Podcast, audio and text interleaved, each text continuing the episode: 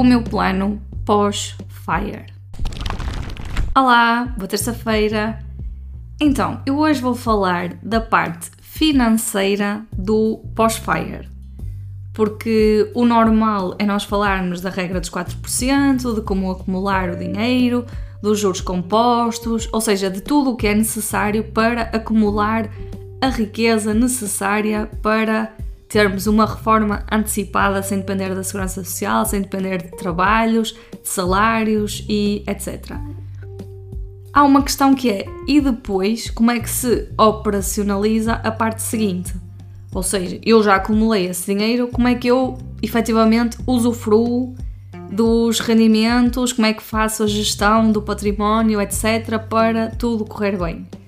Pronto, eu vou descrever aqui o meu plano, que é pessoal, ou seja, é um plano adaptado à minha situação e à ideia que eu tenho também da minha reforma antecipada. Eu posso pôr aqui reforma entre aspas porque eu sei que não será uma reforma como a que nós imaginamos a dos 67 anos, ou seja, de programinhas da tarde, de dominós na praça com os amigos e, e etc. É uma reforma no sentido de ter liberdade da obrigação de trabalho, não significa que por opção não continue a trabalhar de uma forma ou de outra. O que eu sei é que nunca será nos moldes em que eu faço agora, de ter um trabalho de 8 horas por dia e depois, somando a isso, ainda estar a escrever para o blog, para tipo gerir a página, essas coisas todas. Se calhar há muita co há coisas que vão desaparecer e provavelmente outras que vão surgir para as substituir mas mais numa ótica de, sei lá, da vontade do que me apetecer na altura e não propriamente daquela obrigação do contrato que é o que está a acontecer agora. Na parte pré, o que eu necessito para o meu FIRE, uma vez que tenho despesas de 1000 euros por mês, são então 300 mil euros acumulados.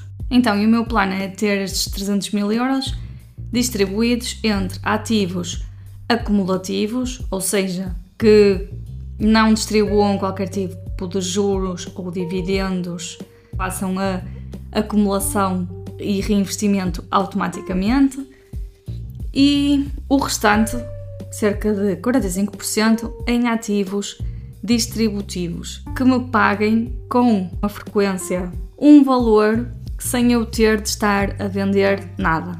Estes ativos distributivos que eu planei ter serão então ETFs de obrigações, ETFs de ações e peer-to-peer. -peer. Nos ativos acumulativos, ETFs de ações, o PPR e Bitcoin. Este é o portfólio FIRE, é o valor que estará sempre investido e que só será vendido ou retirado à medida que eu for precisando do dinheiro. Isto é um, uma pergunta que me fazem com alguma frequência: é se quando se chega ao Fire se pode vender tudo e ficar com aquilo em dinheiro? Não.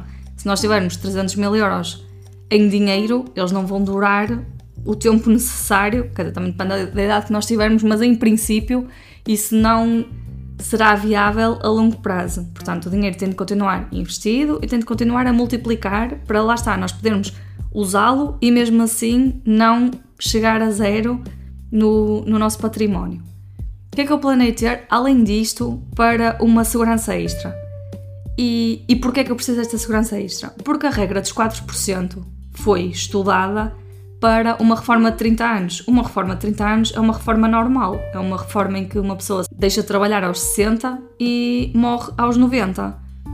Não é uma reforma de quem se despede aos 35 e quer que o dinheiro dure até aos 90 ou até aos 100, porque ninguém sabe, não é? Não sabe até quando é que vai precisar do dinheiro. E além disto, mesmo para 30 anos, em 5% dos casos analisados, o dinheiro acabou antes dos 30 anos. Portanto, mesmo para reformas mais curtas, há a possibilidade da regra dos 4% falhar. Por isso, há sempre estratégias que nós podemos implementar para aumentar a probabilidade de sucesso. E é isso que eu estou a tentar fazer. Então, uma das coisas que eu quero ter é uma almofadinha financeira grande para 5 anos de despesas. E podem dizer, ah, 5 anos é muito. 5 anos é o tempo máximo que uma crise demorou a passar. Portanto, para mim que vou viver dos meus investimentos, é importante saber que no caso de uma crise prolongada, eu não preciso de estar a vender os meus ativos com perdas significativas e depois com aumento da probabilidade da coisa correr mal e posso simplesmente usar esse dinheiro que está parado. Não me choca eu ter de trabalhar mais um ano para construir esta almofadinha se isso me garantir que no futuro não terei problemas mais graves com que me preocupar. Então, a almofadinha, que no meu caso então seriam 25 mil euros. Este cálculo dos 25 mil euros está explicado num artigo que eu vou deixar aqui, porque é mais fácil, era tema para todo um outro episódio.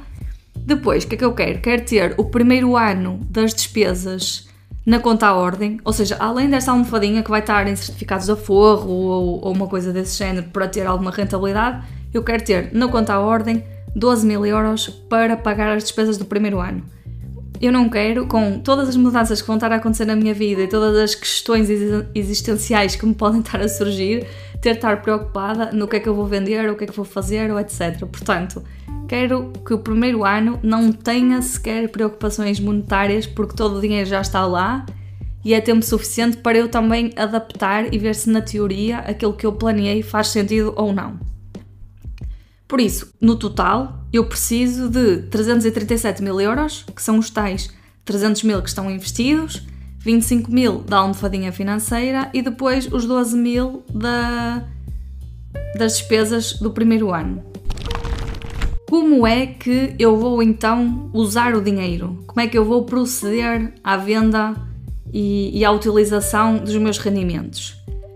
A primeira prioridade é a renda extra que eu possa receber.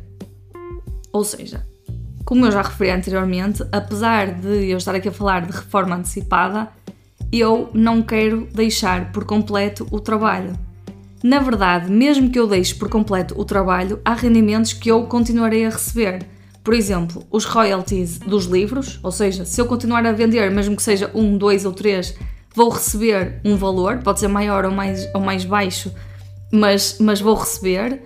O, o que já ganho no blog com os links de afiliados, eu, a menos que eu desligue o blog, não é? que eu apague, as coisas que já estão escritas são ativos que estão a trabalhar para mim. Eu, mesmo que não produza mais conteúdo, é claro que os rendimentos certamente vão baixar, mas não vão desaparecer. Por isso, eu, assim, de uma forma mais ou menos pessimista, eu estou a considerar que vou receber 250 euros por mês desta forma, assim, com renda extra das coisas que eu já estou a fazer atualmente. É isto, poderá somar outras coisas que possa fazer na altura, mas como eu não consigo adivinhar, vou só cingir-me a estes 250 euros. Em segundo lugar, a prioridade para a utilização de dinheiro é então os juros e os dividendos dos meus ativos distributivos. Neste momento, todos os juros, todos os dividendos que eu estou a receber são reinvestidos nas plataformas onde os recebi.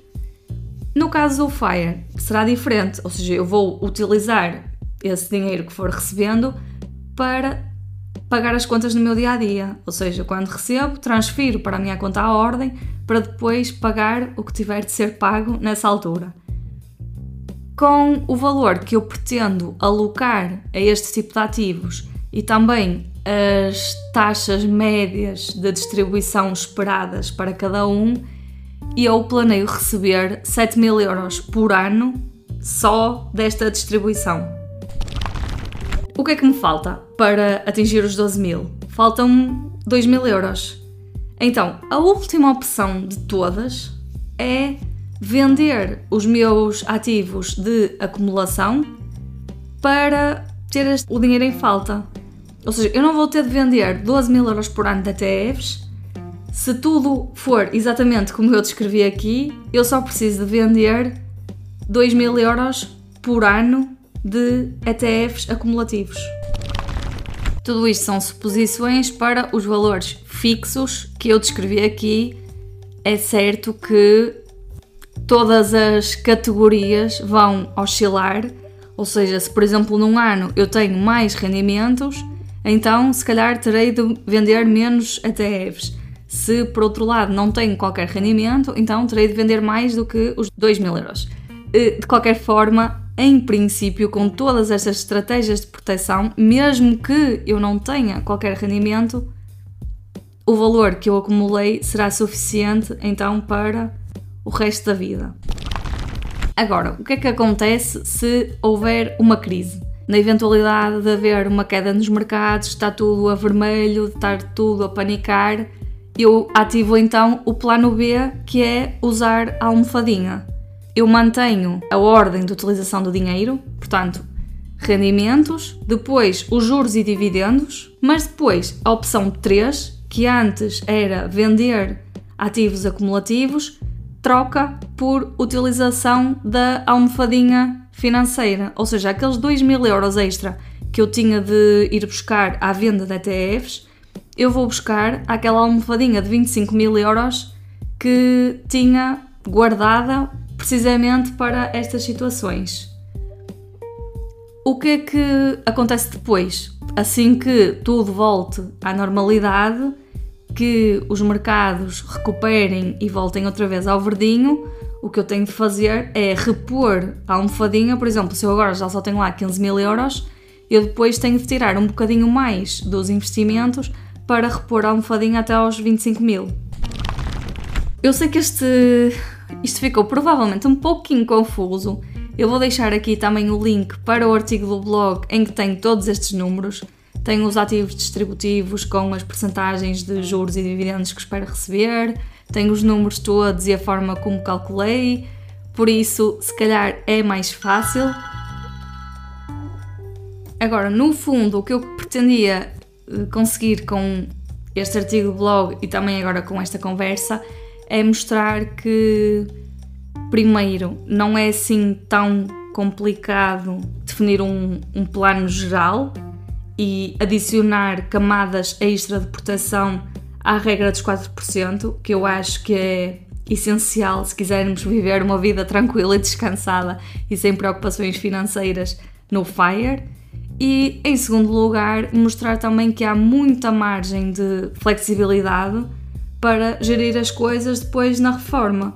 Porque ninguém é totó nem maluco, não é? Mesmo depois, durante o FIRE, se virmos que o plano que nós traçamos inicialmente não está a funcionar, nós podemos e devemos adaptá-lo e ajustá-lo e, se necessário, também não há vergonha nenhuma nem problema nenhum em concluir não me sinto confortável com este valor, vou trabalhar mais um ano ou mais dois anos para melhorar aqui certos aspectos que tinham. Por isso, acho que é um bocadinho por aqui. Não é difícil e não é estático nem definitivo. Convém termos uma ideia do que planeamos fazer, mas estamos sempre em posição de alterar, melhorar e fazer o necessário para nos sentirmos mais confortáveis. Para não ter confundido muito, até para a semana!